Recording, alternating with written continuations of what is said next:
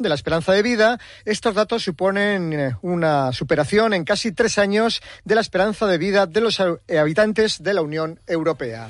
Así nos vamos despidiendo. Antes les recuerdo que dentro de 20 minutos, desde las 3 de la tarde, el programa Julia en la Onda se va a emitir desde San Sebastián, en concreto desde la Casa del Pescador de la Cofradía Ichasechea, una buena ocasión para escuchar y también vivir un programa de radio en directo al lado de Julio Otero. Hasta luego, Agur, Guero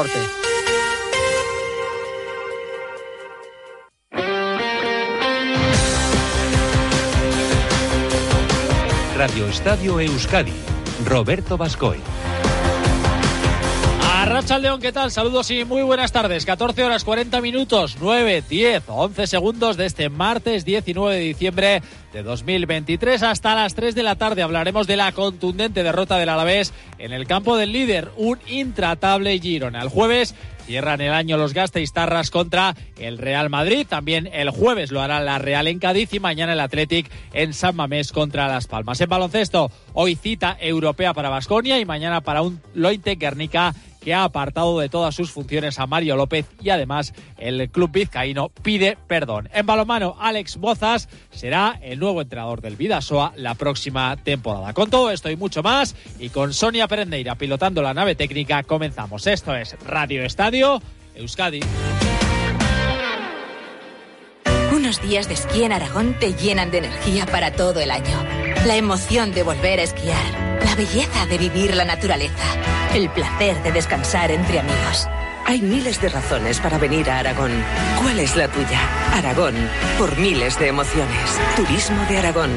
Gobierno de Aragón. Si eres mujer y sufres violencia psicológica, económica, física o sexual, llama 900-840-111. El teléfono de atención a víctimas de la violencia machista. 900-840-111. Gratuito, confidencial e inmediato. No deja huella en la factura, porque no estás sola. Igualdad, justicia y políticas sociales. Gobierno Vasco. Euskadi. Bien común. 14.41, 43. Arrancamos Radio Estadio Euskadi hablando del cierre de la penúltima jornada del año en Primera División para nuestros equipos. Lo hizo ayer el Deportivo a la vez y lo hizo de la peor forma posible, con una contundente derrota ante un líder, el Girona, que demuestra que no es casualidad que esté ahí después de tantas eh, jornadas y ayer volvió a situarse al frente de la clasificación. Había perdido el liderato momentáneamente después de ese triunfo del Real Madrid ante el eh, Villarreal. Pero ayer el conjunto Giruní fue una auténtica apisonadora. Se adelantó en el 22 de la primera parte con el gol de Dobic de cabeza dentro del área pequeña tras un rechace de Sibera en una acción mal defendida por el eh, conjunto Babazorro. En el 41 Portu puso el 2-0 eh, de disparo cruzado, un Portu que había tenido muy poquitas oportunidades en su regreso a su club de origen y ya en el 12 de la segunda parte nuevamente Dovic de penalti tirado por el centro y Rasita eh, puso el 3-0 definitivo en un penalti, penaltito o como cada uno le quiera llamar de Javi López sobre Jan Couto, aunque la verdad es que no tuvo ninguna trascendencia en el resultado final porque los de Michel, insisto, fueron tremendamente superiores, además tiraron de efectividad en la primera mitad y el Alavés pues no tuvo opciones en ningún momento, apenas alguna acción en la que inquietó siempre Samu Morodion con su velocidad y en la segunda mitad pues ya después del 3-0 sí que hubo llegadas eh, a puerta del Alavés, sobre todo un disparo de Rubén Duarte que se estrelló en el larguero, pero ayer absolutamente nada que objetar a la victoria de la escuadra de Montilivi y el que más claro lo dijo, así de contundente, el entrenador del glorioso, Luis García Plaza. Hemos jugado mal y jugar mal engloba muchas situaciones de, del fútbol. Y hemos estado muy mal, hemos hecho el peor partido del año Veníamos de hacer para mí el mejor partido del año y hemos pasado a hacer el peor partido del año. Cuando juegas mal, solo tienes que agachar la cabeza, reconocer los errores y levantarte y preparar el siguiente. O sea, no hay más. Hoy el equipo no ha sido el equipo, el primer responsable soy yo siempre, pero hemos jugado mal. Hay que jugar mejor al fútbol para poder ganar. Eh, y hoy no hemos ido, no hemos estado, entonces nada más, pero también te digo que no hay que hacer un drama de nosotros de esto. O sea, perdemos con el campo del líder otra cosa es lo que dices, que no hemos estado en el partido para competir. Para el partido se puede perder en cualquier sitio, y, pero hoy no hemos estado a la altura de lo que queremos ser, de lo que queremos ser, con la diferencia que hay entre Girona y, y Deportivo que es abismal. El preparador madrileño que estaba sancionado vio el partido desde una cabina con indicaciones constantes al banquillo donde dirigió el encuentro Pedro Rostol. Ayer eh, la novedad en el 11 fue la presencia de ese doble carril derecho con Tenaglia y Gorosabel, un Gorosabel que en momentos actuaba de, de extremo, de carrilero eh, pero en determinados momentos el Alavés jugaba con defensa de tres centrales y dos eh, carrileros, pero la verdad es que ayer no tuvo opción porque los jugadores de arriba del Girona son auténticas eh, motos y reconoce el preparador madrileño que ayer pues se juntaron todos los factores.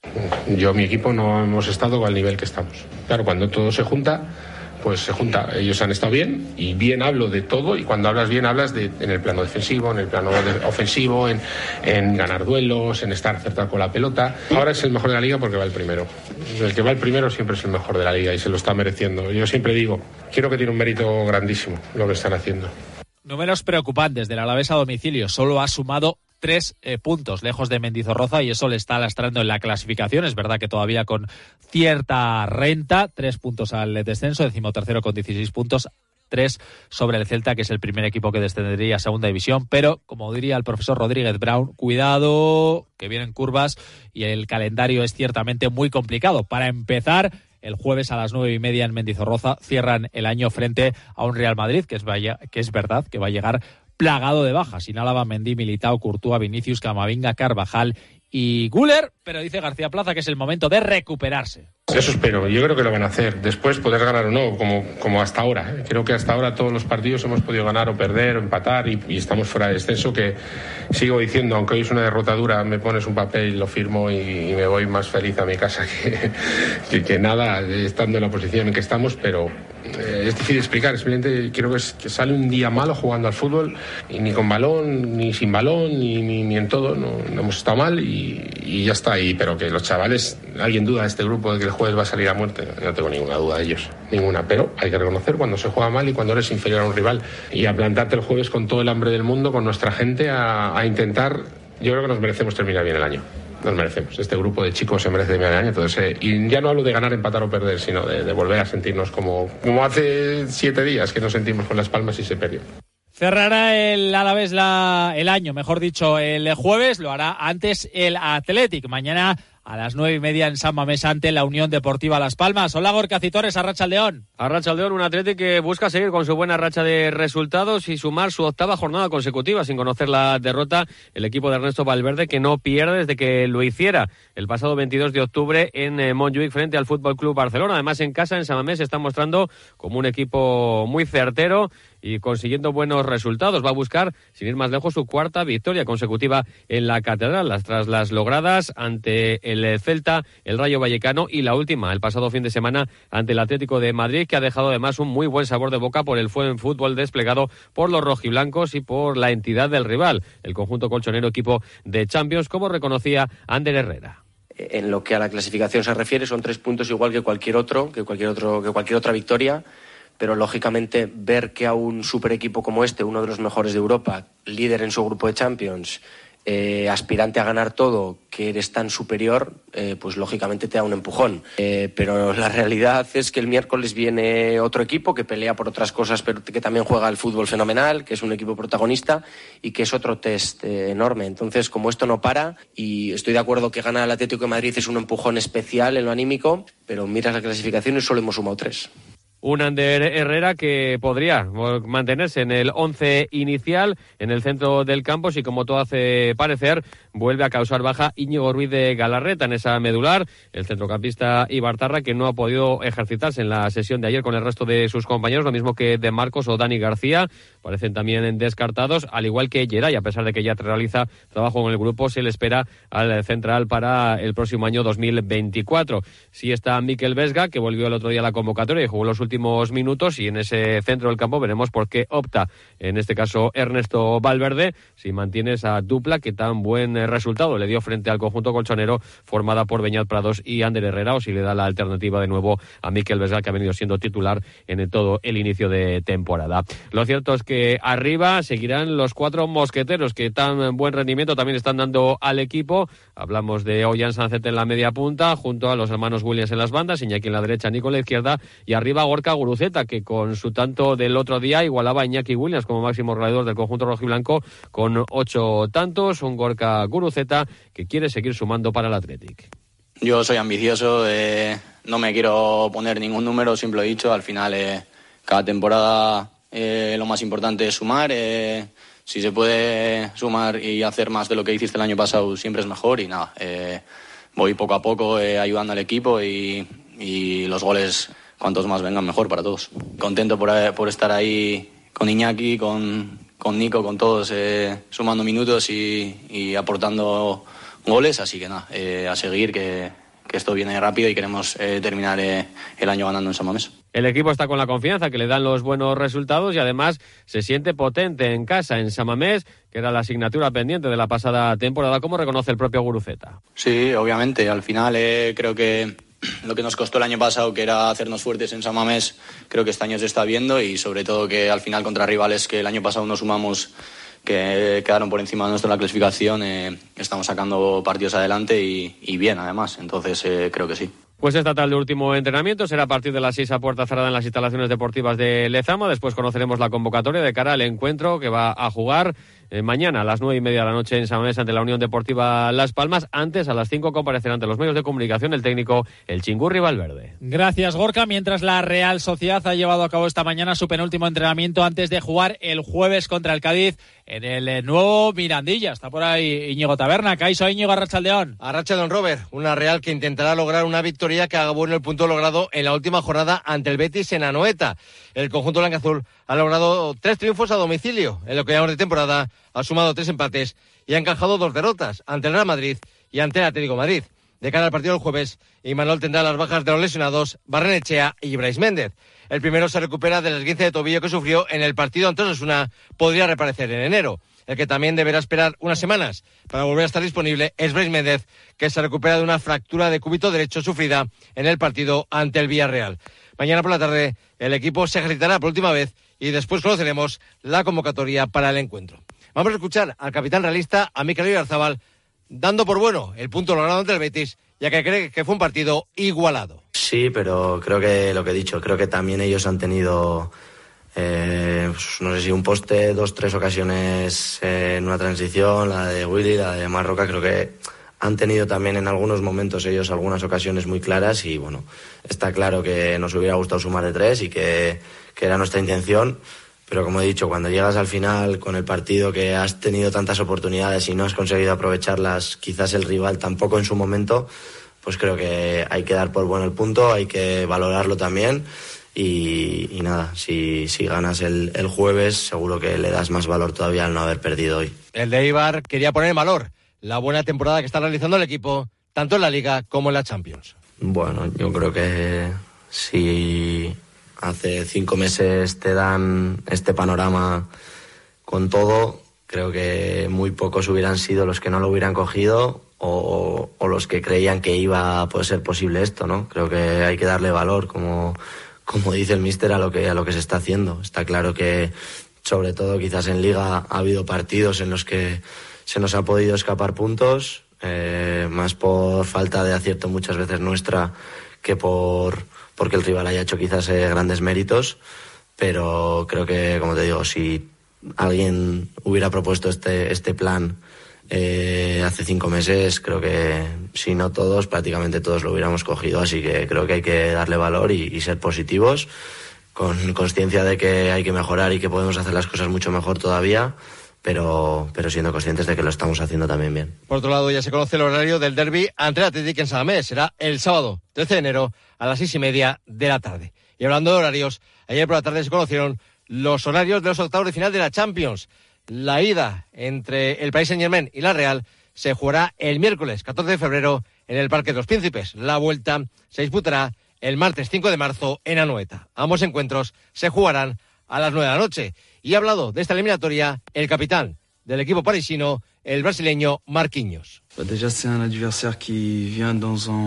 Es un adversario que llega en un momento muy bueno. Han tenido un grupo difícil, con buenos rivales y han terminado primeros. Eso demuestra lo que valen y cómo debemos prepararnos para estar en forma para ese partido.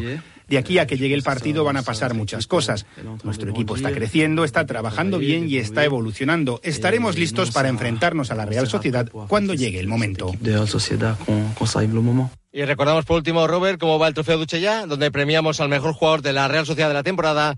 Lo lidera Remiro con 53 votos. 51 tiene Brais Méndez, 47 Taque Cubo. En Duchella son especialistas en cambiar tu bañera por un plato de ducha en tan solo una jornada de trabajo. Llámales al 943 44 46 60 o visita su página web duchella.com. Enseguida vuelvo contigo, Íñigo, porque antes tengo que contar que en segunda Leibar va a llevar a cabo esta tarde su último entrenamiento antes de jugar mañana contra el Sporting de Gijón en Ipurúa. Joseba Echeverría tendrá la baja de Venancio, tampoco podrán jugar Berrocal y Cuasmi. El que vuelve a estar disponible es Sergio Álvarez, que no pudo jugar la última jornada por sanción. En la Morevieta jugará el jueves a las nueve y media en Lezama, de nuevo frente al Alcorcón, un rival directo que también ocupa plaza de descenso y que aventaja en dos puntos a los azules. Por cierto, que el club ha sacado hoy a la venta las entradas para el partido de Copa contra el Celta, que tendrá lugar en Urriche el próximo 7 de enero con precios de 10 y 25 euros. Cada vez tengo más visitas en la web. Ayer me entró el primer pedido por Instagram. Ahora tengo ordenada mi base de datos de clientes y puedo enviarles mis ofertas. He conseguido salir en los primeros puestos en Google. He averiguado por qué apenas tenía ventas en mi web y ya me lo han arreglado. Euscommerce, el programa de transformación digital del Departamento de Turismo, Comercio y Consumo del Gobierno Vasco, gestionado por las cámaras de comercio vascas.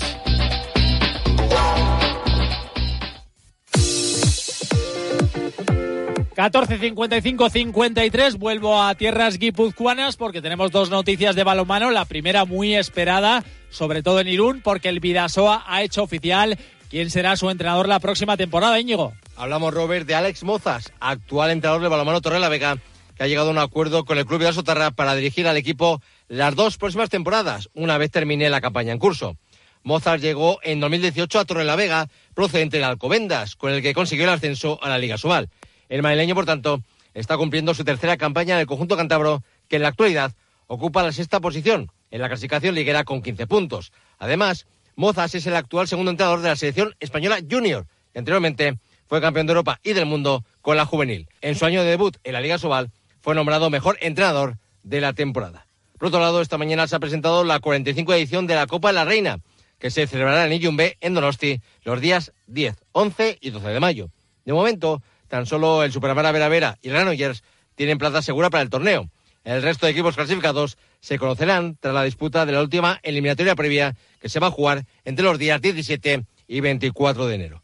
La responsable deportiva del Superamara Vera Vera, Tati Garmendia, ha señalado que el equipo quiere sacarse la espina de lo sucedido hace dos ediciones, cuando en la Copa, también disputada en San Sebastián, fueron eliminadas en semifinales. Pero sí que en el 2022 quizás, eh, al ser la primera y ellas me imagino que no, que no esperaban eh, bueno, pues una copa así, eh, tanta afluencia del público y todo, pues quizás sí les pesó un pelín. Ellas pidieron esta copa porque querían, entre comillas, no me gusta la palabra revancha, pero bueno, querían pues ganar el título en casa y así lo hicieron saber y, me imagino que, que, bueno, que aunque sean un poquito más tranquilas, estarán. Y ya están a la venta los abonos para la copa, se pueden adquirir en la web venta.copadelarreina2024.com.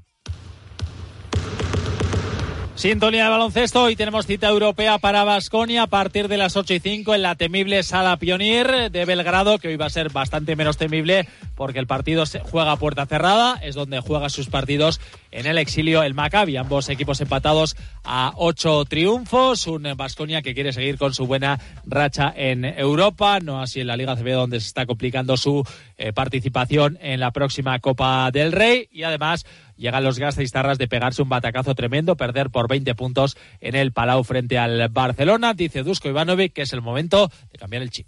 Es cierto, ahora más importante es, no era ese partido el que se acabó, esto vamos a olvidar. Más importante es el próximo partido y salir como antes, salir con mucha confianza y salir para ganar partidos. Esto es lo único que podemos hacer ahora. Ahora es el momento de mostrar el equipo que somos esta noche no hemos demostrado, pero tenemos estos próximos partidos para demostrar. Y de Belgrado a Estambul, donde el viernes jugarán contra el EFES. Mañana también en Maloste, partido de vuelta de los 16 de final de la Eurocup. El eh, Lointe tratará de remontar los cinco puntos de desventaja frente al Meselen. Ayer hubo junta extraordinaria de la entidad eh, hubo un eh, comunicado con eh, seis puntos respecto a la información del diario El País en relación a Mario López, un comunicado de seis puntos donde se condena y rechaza cualquier acto de abuso, agresión o en cualquier ámbito, donde se solidarizan con las víctimas. En el punto cuatro confirman que Mario López ha sido apartado de todas sus funciones en el club y en el punto 5 dice que esta junta directiva jamás ha tenido constancia de que la denuncia era un delito de una agresión sexual continuada a una menor. Dicen que no tienen ni la denuncia ni la querella de este caso y aquello que les transmitió Mario López es que se trataba de una denuncia de acoso y en el punto 6 el club lamenta y pide perdón por los errores en esta gestión. Hasta aquí Radio Estadio Euskadi, mañana 3 menos 20. Aquí les esperamos, disfruten de la tarde. Adiós. Son las 3 de la tarde y las 2 en Canarias.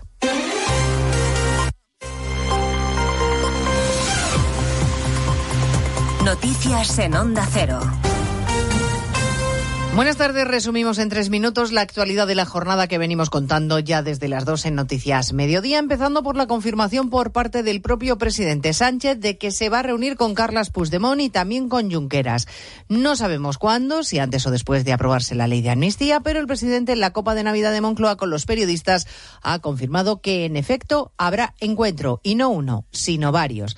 Les recuerdo que la semana pasada insistía en que esa reunión no figuraba en su agenda. Bueno, pues sí, habrá foto, lo ha dicho el propio Sánchez, que además va a poder agilizar la tramitación de la ley de amnistía en el Parlamento porque la presidenta de la Cámara, Francina Armengol, ha habilitado el mes de enero como mes hábil en el Congreso, en contra de lo que suele ser habitual. Y eso ha provocado la queja del portavoz parlamentario del Partido Popular, Miguel Tellado.